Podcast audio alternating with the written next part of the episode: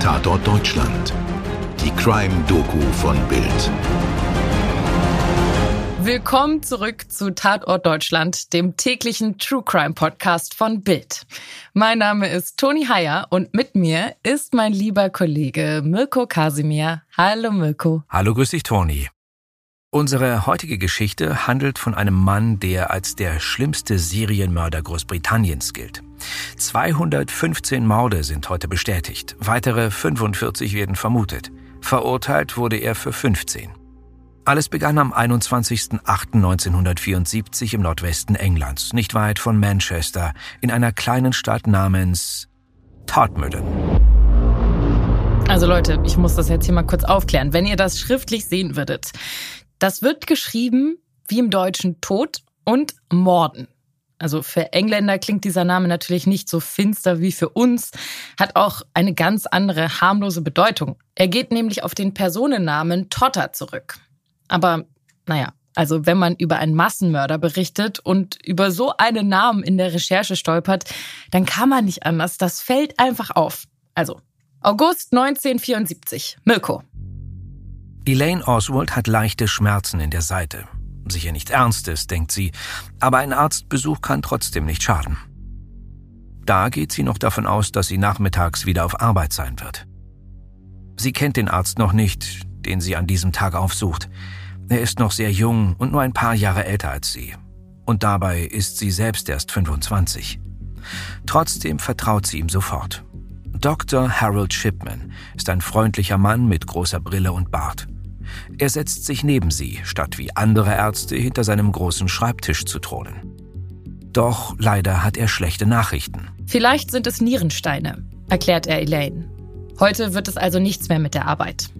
Er verschreibt ihr ein starkes Schmerzmittel und schickt sie nach Hause.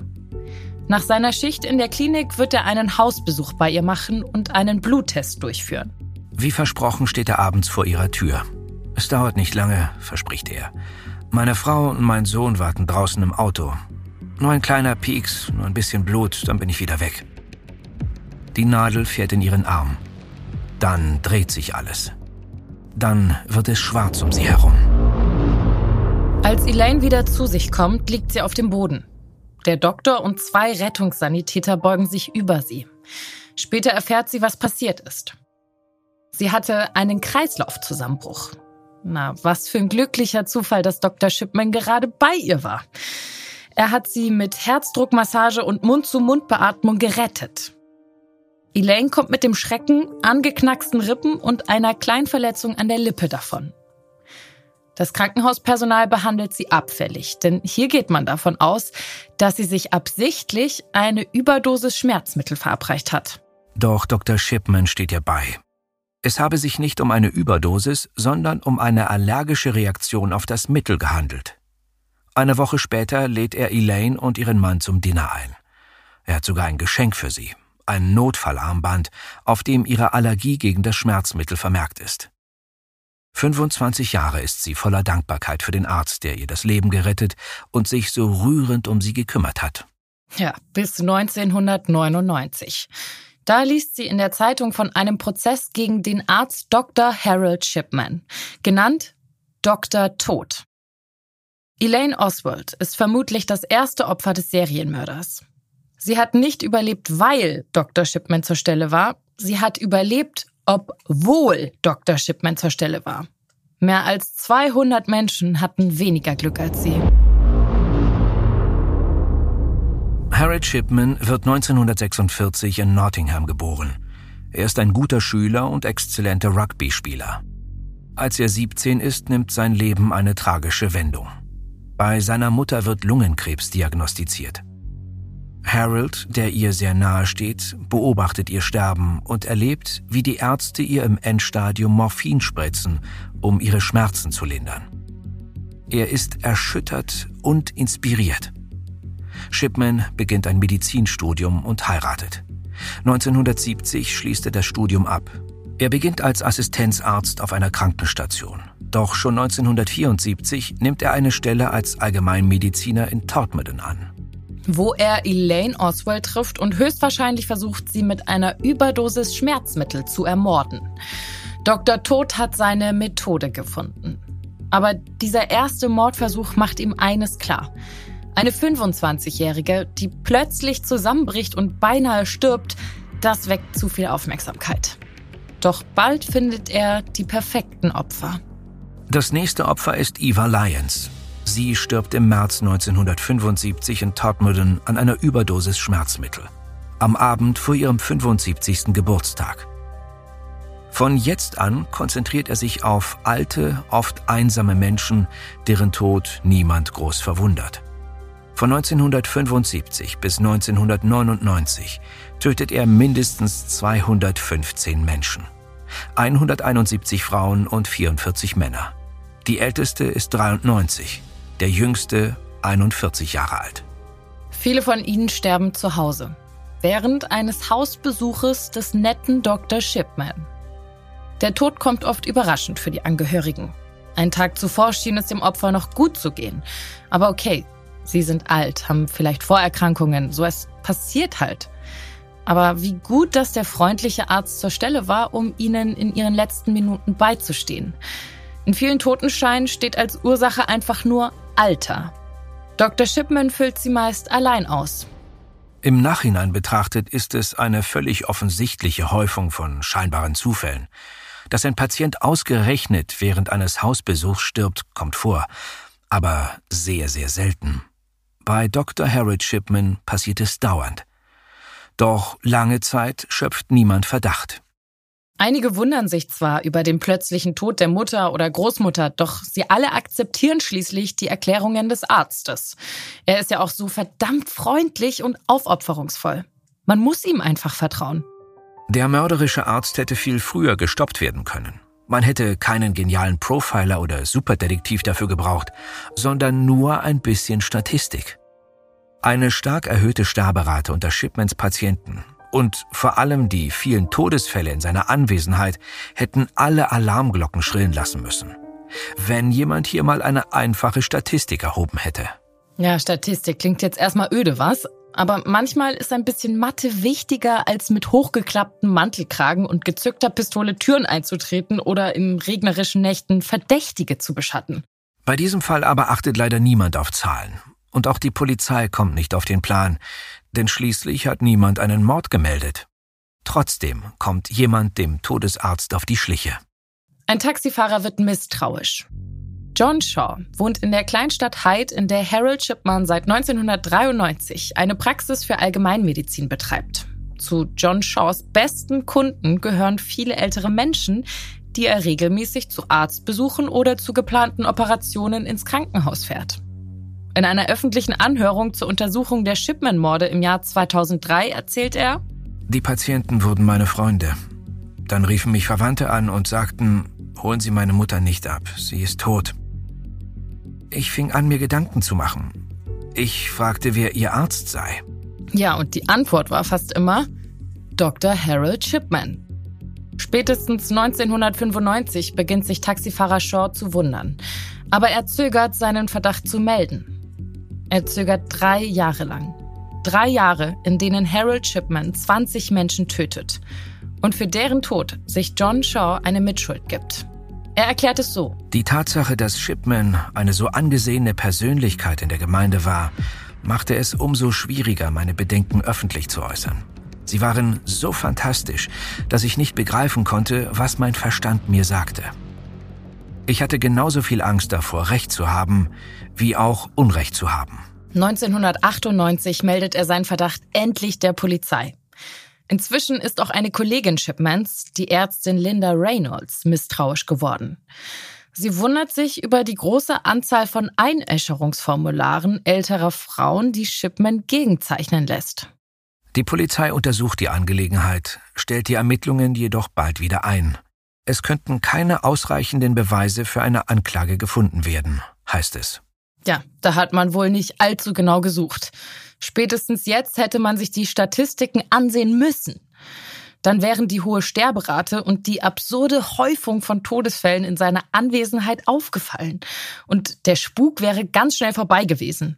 So sterben nach Abschluss der Ermittlungen drei weitere Menschen. Sein letztes Opfer ist die 81-jährige Kathleen Grundy, eine ehemalige Bürgermeisterin von Hyde. Shipman ermordet sie am 24. Juni. Auf dem Totenschein steht als Todesursache, wie so oft, fortgeschrittenes Alter. Doch diesmal ist etwas anders. Einen Tag vor Kathleen Grundys Tod geht ein Testament beim Notar ein.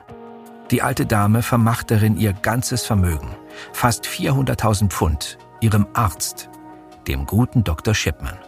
Kinder und Enkelkinder gehen leer aus. Ihr ahnt schon, da ist etwas mächtig faul. Und schnell erweist sich das Testament als Fälschung. Mirko, vielleicht müssen wir kurz über das Motiv reden.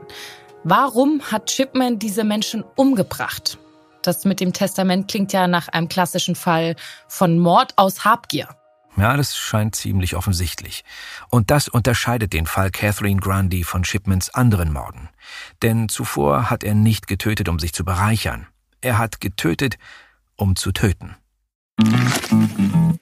Kennen Sie das? Sie stehen morgens auf und möchten gut informiert in den Tag starten, ohne dabei die kostbaren Morgenminuten zu verschwenden? Genau dafür setzen meine Kollegen und ich im Karabiga uns morgens bei Welt für Sie an die Mikros. In unserem Podcast Das bringt der Tag hören Sie unter der Woche die wichtigsten Nachrichten in Kürze und zusätzlich jeden Tag ein Experteninterview zu dem Thema des Tages. All das schaffen wir in nur 10 Minuten, damit Sie besser informiert, aber trotzdem auch noch pünktlich in den Tag starten können. Das bringt der Tag gibt's auf allen gängigen Podcast-Plattformen. Hören Sie doch morgen früh einfach mal bei uns rein. Es gab in den letzten Jahren einige Fälle von mörderischen Ärzten oder Krankenpflegern. Oft ist eine fehlgeleitete Menschenfreundlichkeit das Mordmotiv. Klingt paradox, ich weiß. Ärzte, die einen unheilbar kranken Patienten von seinen Leiden erlösen wollen. So sehen sie es zumindest. Und die mit der Zeit immer selbstherrlicher werden. Sich zu Herren über Leben und Tod aufschwingen. Selbst entscheiden, wer leben darf und wer erlöst werden muss. Und dann gibt es die Fälle, in denen ein Arzt oder Krankenpfleger Patienten fast umbringt, um sie dann spektakulär zu retten und als Held dazustehen. Auch wenn das heißt, dass sie einige davon nicht mehr retten können. Genau so einen Fall, einen sehr berühmten aus Deutschland, werden wir demnächst hier besprechen. Das Leben von Menschen als Ego-Booster, das ist so traurig und, Entschuldigung, ekelhaft. Das ist auch ein bisschen wie die Geschichten von Feuerwehrmännern, die zu Brandstiftern werden, um dann ihr eigenes Feuer zu löschen. Aber keine Sorge. Sowas gibt es zwar, doch normalerweise ist es doch die weggeworfene Kippe oder der Kurzschluss, der für einen Brand sorgt. Und das Gleiche gilt für die Ärzteschaft. Nur um das vorsichtshalber nochmal klarzustellen. Fälle wie der von Harold Shipman sind eine totale Ausnahme. Und er hätte heutzutage auch nicht mehr ein so leichtes Spiel. Solche spektakulären Fälle haben natürlich die Öffentlichkeit und die Behörden alarmiert und sensibilisiert. Eine Todesstatistik wie die von Harold Shipman würde heute wesentlich früher auffallen. Okay, Shipman wollte also weder den Helden spielen, noch ungefragte Sterbehilfe leisten. Um Geld ging es ihm auch nicht, also zumindest bis zu seinem letzten Opfer. Aber wie es scheint, ging es ihm wirklich nur um das Töten an sich. Und auf verdrehte Weise hängt das wohl alles mit dem Krebstod seiner Mutter und den Schmerzmitteln, die ihr verabreicht wurden, zusammen. Das werden wir nie genau erfahren. Auch nicht, warum er das Testament fälschte. Wollte er vielleicht erwischt werden? Hoffte er darauf, mit dem Geld untertauchen zu können? Es muss ihm klar geworden sein, dass man ihm auf der Spur war. Die Obduktion der Leiche von Catherine Grundy ergab als Todesursache übrigens eine Überdosis Diamorphin. Besser bekannt als Heroin. In Großbritannien wird das Opioid bis heute in der Schmerztherapie eingesetzt. Shipman hat sich über die Jahre einen Vorrat zugelegt, indem er es bei Krebspatienten im Endstadium abzweigte, die es eigentlich dringend brauchten. Nur um dann damit wiederum alte, aber gesunde Menschen umzubringen. Irre. Im Januar 2000 steht Shipman vor Gericht. Er streitet alle Vorwürfe ab und gibt keine Auskunft zu Motiven. Nach sechs Tagen wird Shipman wegen 15-fachen Mordes und Fälschung eines Testaments zu 15 Mal lebenslang verurteilt. Auf weitere Verfahren verzichtet man wegen des zu erwartenden Presserummels und weil man aus offensichtlichen Gründen die Strafe sowieso nicht weiter hätte verschärfen können. Ja klar, also mit 200 Mal lebenslang sitzt du am Ende genauso lang wie mit 15 Mal, also bis zum Tod. Aber für die Angehörigen wäre es vielleicht trotzdem sehr, sehr wichtig gewesen, da offizielles Urteil zu bekommen. Vier Jahre nach der Verurteilung nimmt sich Dr. Harold Shipman im Gefängnis das Leben. Dr. Tod ist tot.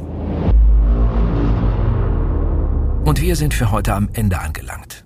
Die Geschichte von Dr. Tod haben wir unter anderem mit Beiträgen aus The Guardian, New Scientist und auf der Webseite der BBC erzählt, sowie anhand einer Episode des großartigen englischsprachigen Podcasts Cautionary Tales with Tim Harford. Danke euch fürs Zuhören. Bleibt uns treu, empfehlt uns weiter, wenn euch gefällt, was wir hier machen und bewertet ihn doch gerne auch bei Apple Podcasts, Spotify oder wo immer ihr uns auch zuhört. Skript und Postproduktion dieser Ausgabe WakeWord Studios München. Schnitt Toni Heyer, Redaktion Stefan Netzeband. Danke für heute und bis zum nächsten Mal. Eure Toni. Und euer Mirko. Dir hat diese Folge von Tatort Deutschland gefallen? Du bekommst von True Crime einfach nicht genug. Dann hör jetzt in unsere weiteren Folgen rein. Hier warten mehr als 200 spannende Fälle auf dich, wie das Verschwinden von Rebecca Reusch, der Prozess gegen O.J. Simpson oder die Entführung von Ursula Herrmann. Wir hören uns bei Tatort Deutschland.